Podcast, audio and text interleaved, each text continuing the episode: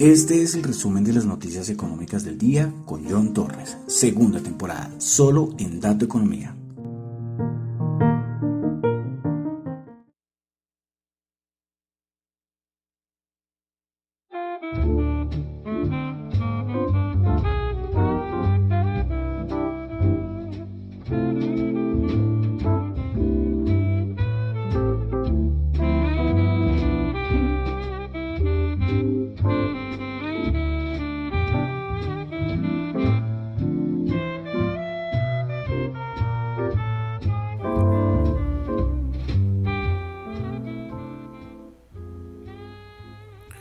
Buenas noches a todos. Son las 10.03 de la noche de hoy lunes 10 de enero del año 2022. Mi nombre es John Torres y este es el resumen de las noticias económicas del día. Saludo como siempre a los que me escuchan en Radio Dato Economía, a los que escuchan el podcast en Spotify, no olviden calificarlo, los que escuchan el podcast en Apple Podcast, no olviden calificarlo, los que escuchan el podcast en YouTube, no olviden suscribirse y dejar cualquier comentario y darle si les gusta, no les gusta. Recuerden que eh, eh, es, gratis, no tiene ningún, ningún costo. Sí, esto de las redes sociales, las plataformas, las usamos todos, ¿no? Y bueno, y la forma de dar apoyo a uno es suscribiéndose, dejando un comentario o calificando. Simplemente el hecho de calificar sirve para no solo para mí, para todas las personas que hacen eh, contenido. ¿sí? Eh, hay mucha gente que hace eh, podcast de muchos temas y, y aunque uno hace esto, pues lo hago así por hacerlo porque me gusta hacerlo. lleva un trabajo, lleva un trabajo cuando uno quiere tratar de hacer las cosas bien. Y además es que yo lo hago en vivo, entonces como es en vivo, es un poco más complicado porque es que acá si hay un error, nada, ya el error ya quedó. Ya lo que queda, lo que queda, queda. Bueno, entonces vamos a comenzar con el resumen de las noticias económicas del el día de hoy. Bueno, recordando, no se les olvide que lo que yo comento acá son solamente opiniones personales, no es para nada ninguna recomendación de inversión. Bueno, vamos a empezar. Eh, Omicron, vamos a decir cositas de Omicron. Y es que los datos en todos lados disparadísimos, disparadísimos. Ustedes ven unas líneas que son como unas líneas rectas, como el aumento de contagios por la variante Omicron en todo el mundo, impresionante. Eh, y está afectando a medios, está afectando al sector de servicios. Por ejemplo, salió noticia que el Aeropuerto Internacional de Ciudad de México está en caos. ¿Por qué? Porque hay escasez de personal aéreo porque todo el mundo están contagiados. Increíble, ¿no? Increíble esta como esta variante. Hoy salió Moderna y Pfizer. Bueno, decir que se necesitan cuatro o cinco eh, dosis. Hay otros que dicen que para las personas mayores de 50 años y los que tengan eh, ciertas... Eh, ¿Cómo se dice esto? Se me fue la palabra. Sí, se me fue la palabra. Bueno, las personas que tienen enfermedad que son un poco más propensas o que si les llega a dar o se llegan a contagiar, pues los riesgos son mayores. Pues que este tipo de personas tenían que colocarse una dosis de vacuna anual. O sea, entonces estamos saliendo todas las teorías. Yo, yo solamente una reflexión digo es por qué eh, no nos preocupamos o los grandes gobiernos se preocupan por vacunar a grandes zonas del planeta donde ni siquiera llevan media vacuna. Caso África no sé, es una reflexión personal. Eh, venimos con que las mutaciones y la supermutación y, y hombre, ¿por qué no nos ocupamos un poquito por, por, por, África, por ejemplo? Muy bien que Estados Unidos tengan a 10 vacunas por personas, pero la otra parte del mundo tienen cero. ¿Mm? Y créame que esto también beneficiaría. Bueno, es una reflexión personal de un economista que de estos temas pues sé muy poco, pero bueno opino nomás. Bueno, dejamos tema Omicron, vamos a pasar a... A, a, bueno, escucharon la interferencia, ¿no? Oh, qué dolor de cabeza. Ya, ya sé dónde es, o sea, ya detecté cuándo es que ocurre toda esta interferencia y que se distorsiona el sonido, pero el problema es arreglarlo. Eso sí lo veo complicado, porque el arreglo lo veo difícil. Cuando tenía el otro equipo donde estaba haciéndolo, eh, antes el, programa, pues no tiene ese problema, pero con este sí se me presenta mucho. Y ustedes son testigos, qué pena, qué pena ahí por, el, por la distorsión del ruido. Bueno, pasamos a Europa, donde tuvimos dato de desempleo en Italia 9.2% en el mes de noviembre, se estimaba 9.3%, y en la eurozona 7.2%, esperaba 7.3%, por, pero se esperaba 7.2, anterior 7.3%, bueno, el estimado creo que está mal. Pasamos a Estados Unidos. Bueno, siguen hablando los miembros de la Reserva Federal. Hoy Barkin, eh, que no me acuerdo de qué distrito la Reserva Federal es, si soy sincero, es que los nombro tanto, pero todavía no me quedo. Sé que Kaplan era el de Dallas y Kaplan ya no está. sí, Kashkari creo que es el de eh, Minneapolis o San Luis. Bueno, de verdad, que son tantos. Bueno, pues Barkin dijo que espera que ocurra una subida de tipos en marzo y lo cual no sorprendería a nadie. Yo creo que también esto ya está tan anunciado que en marzo tendríamos la primera subida a tipos. El problema es saber si van a ser dos, van a ser tres. Y respecto a, respecto a esto, eh, hoy Goldman Sachs sacó como un informe donde dice que la Reserva Federal eh, posiblemente va a subir tasas de interés cuatro veces este año y comenzará su proceso de liquidación de balance en julio y no antes. Eh, también Goldman Sachs dice que apunta que haya un progreso en el mercado laboral de Estados Unidos y que las señales agresivas por parte del Comité Federal del Mercado Abierto del 14 al 15 de diciembre sugieren una normalización más rápida del mercado laboral. Pero bueno, de este informe de Goldman Sachs lo que recalco también es lo de la subida de tasas. Ellos ven cuatro y lo del proceso de liquidación de balance en julio. Muchos dicen, es que acá hay una división en opiniones, muchos dicen que en julio, otros opinan que en octubre, otros dicen que será hasta el 2023. Bueno, hay de todos. Y bueno, también interesante lo del lo del mercado laboral. Ya vimos los datos de empleo de la semana pasada, cómo movieron mercado. Y bueno, no solamente mercado, también fueron noticia importante, porque no todo es mercado. ¿eh? Yo aquí toco el tema mercado porque es parte de la economía, pero no todo es mercado. No todos los economistas se dedican a, a la bolsa, por ejemplo. ¿sí? Pues solo un campo, un campito de la economía. Bueno, eh, siguiendo con la FED, recordamos a Clarida, pues Clarida no ha renunciado, Clarida sigue siendo vicepresidente a pesar de todos los escándalos que han ocurrido con este señor. De verdad, qué desilusión con el señor Richard Clarida, el vicepresidente actual de la Reserva Federal, pues hoy anunció que se va a retirar el 14 de enero. Es decir, en pocos días dijo, nada, me voy, me voy y eh, sin causa. Dice, no, que me voy, mm, sin causa, con todo ese montón de escándalos que tiene por detrás. Es que ha pasado de todo con ese señor. Por dicho, este aprovechó todo lo que hacía la Reserva Federal para vender y comprar para su, para su bien propio. ¿eh? Increíble, ¿no? Increíble lo de Claridad. Eh, bueno, una cosita y es que eh, muy pocas veces lo tengo a la mano y hoy fue que me acordé de los datos claves y es que esta semana, el día miércoles, tendremos un dato muy, pero muy importante. ¿Y saben qué es? Dato de inflación. A mí se me había escapado, se me había escapado con tanta cosa.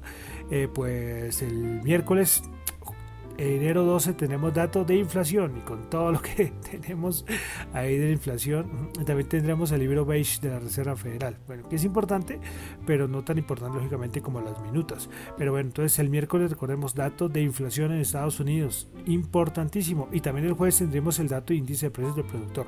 Estos dos datos también súper importantes. Entonces ahí para tenerlo en cuenta. Bueno, vamos a pasar ya a los mercados. Hoy fue festivo aquí en Colombia, entonces cero noticias. Vamos a pasar ya cositas de mercado. Vamos a resaltar hoy la noticia de que Take Two Interactive pues va a adquirir Singa por 9,86 dólares por acción y lo cual llevaría a un total de 12.7 billones de dólares. Eh, pues son compañías de videojuegos. Take Two, Take Two, hombre, es verdad que ya hace mucho no, no estoy en el mundo de los videojuegos. sí, porque Take Two creo que la de eh, GTA, Grand Theft Auto. Me corregirán por ahí. Si, me si dije mal, me corrigen por Twitter o por cualquier, cualquier lado. Y Singa es una compañía también de, de videojuegos, pero de, de, videojuegos móviles. Eh, bueno, yo les cuento una cosa, es que, bueno, yo sigo con videojuegos, pero es que, o sea, que soy muy de cripto y ahora estoy con los juegos cripto. sí, o sea, sí, porque es que Sí, para los que no lo saben, otro sector de los, del mundo cripto, de este criptomercado, es la parte de juegos. eh, los juegos play to earn, es decir, eh, en que uno por jugar le pagan, algo así. Pero bueno, entonces fue noticia hoy importante. Bueno, y yo creo que va a entrar a los mercados de una vez. ¿Qué mercados? ¿Qué mercados? Yo le dije que esto se ponía interesante. Ya el rally de Navidad ya quedó en el pasado y de anécdota. Desde el día de Reyes de que salieron esos datos de las minutas de la Reserva Federal, eh, esto se puso interesante y sigue siendo muy interesante.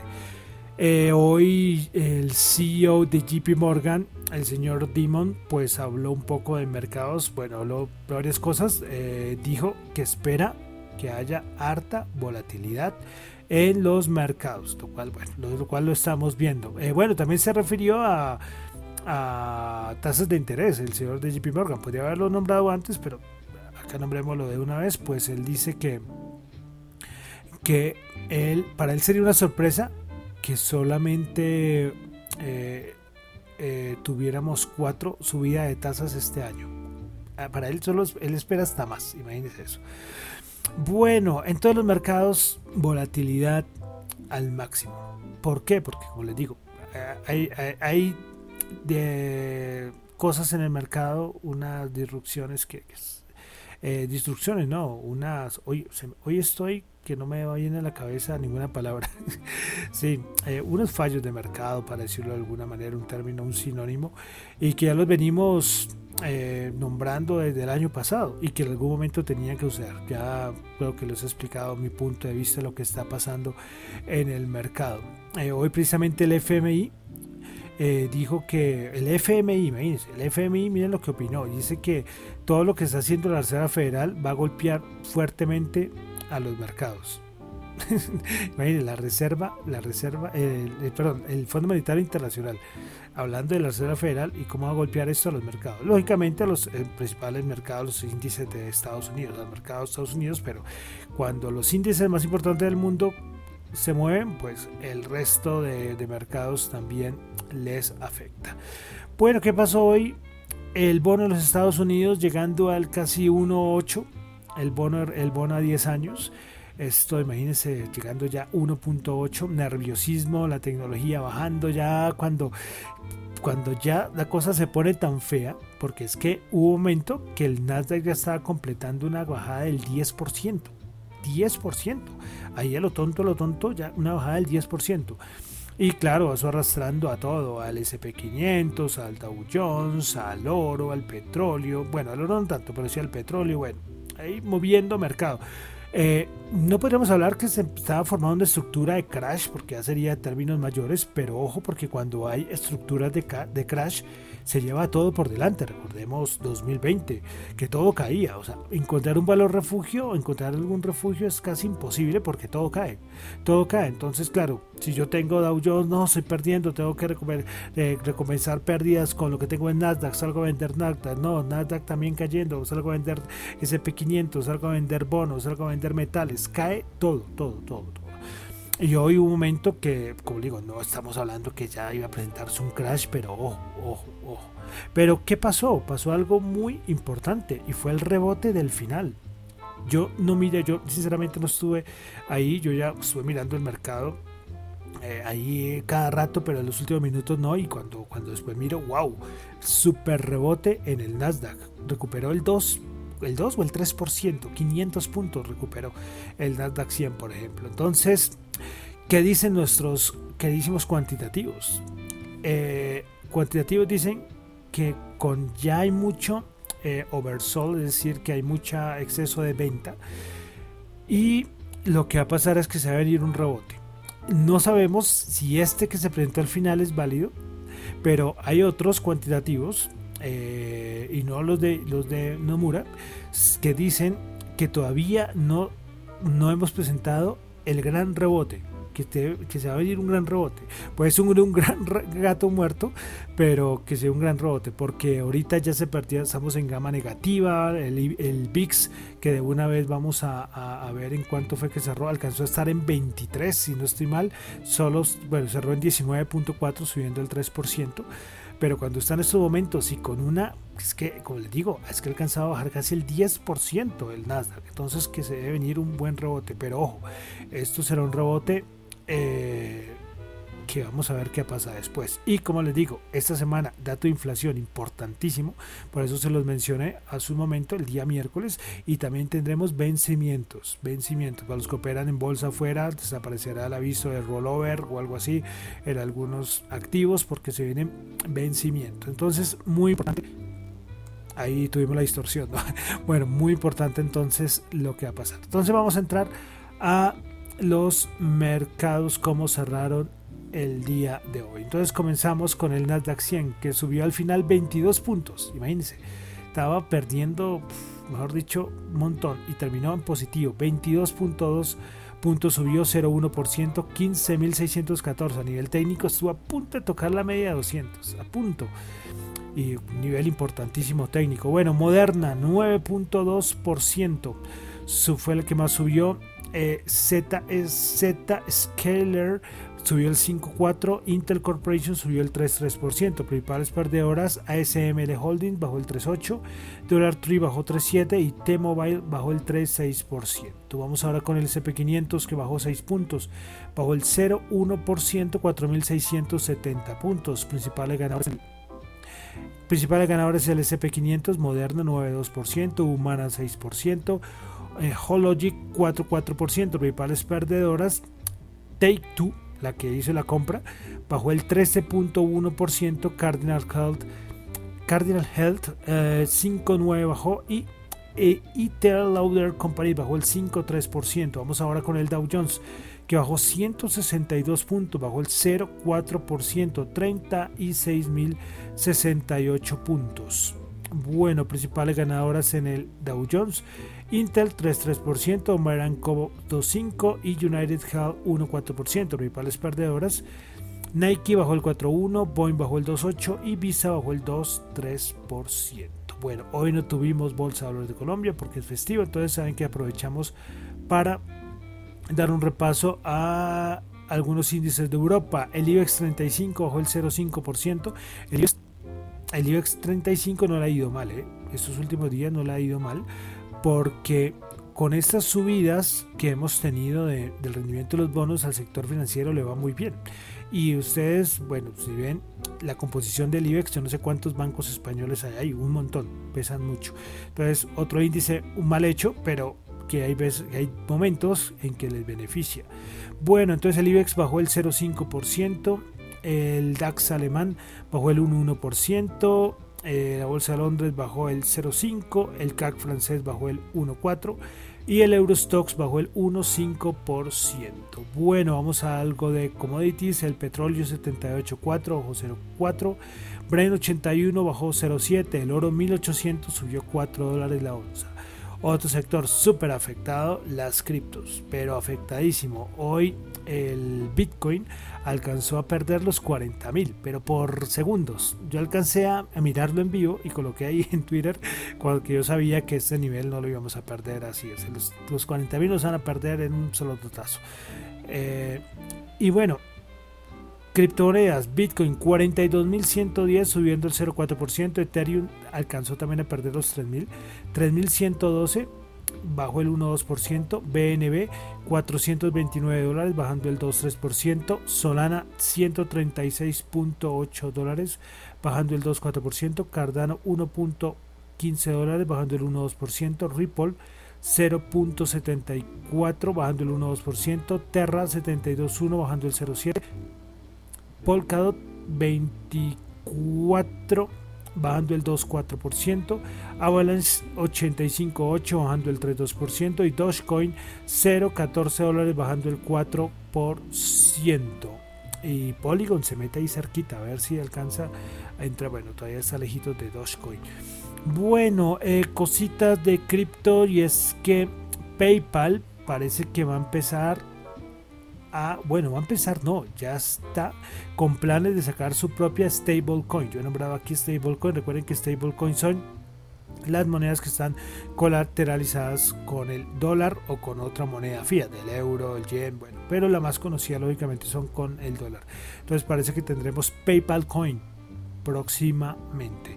Bueno, y para finalizar, dólar 4043. Les quedo viendo el diccionario cripto. Se los quedo viendo, pero es que no quiero que se haga muy largo. Entonces, ahí tranquilo, está pendiente del diccionario cripto. Que espero ver mañana recordarme. Ahorita me acordé, pero es que no tengo acá la mano. Por eso es que, pero dije, eso no se va a perder. ¿eh? El diccionario cripto, el mundo cripto es tan extenso y con un montón de terminología. Eh, y, con un montón de volatilidad, porque es que lo de hoy, la, la caída, uff, todo el mundo asustado.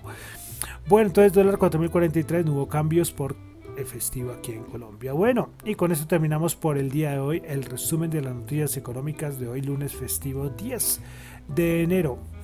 Y bueno, recuerden que lo mío acá son solamente opiniones personales, no es para nada ninguna recomendación de inversión. Bueno, entonces vamos a terminar. Ah, bueno, recuerden, me pueden seguir en Twitter, la cuenta arroba John Chu, en la cuenta arroba Dato Economía y escribirme arroba arroba radiodatoeconomía arroba gmail.com se me queda la arroba primero. Ahí en el correo de gmail pueden enviar cualquier documento cualquier audio cualquier aporte. Bienvenido. Más adelante estoy pensando algunas cositas pero es que ya saben tengo que resolver el primer primero el problema técnico con la emisora. Entonces a ver a ver si no se te termina el año si no lo puedo resolver, pues yo les diré nada que hacer, no lo puedo poder resolver. Pero bueno, ya les estaré comentando. Bueno, y como les digo, vamos a terminar con música como siempre. Vamos con eh, una canción, otra canción clásica del rock en español, como son los héroes del silencio, con la chispa adecuada. Muchísimas gracias.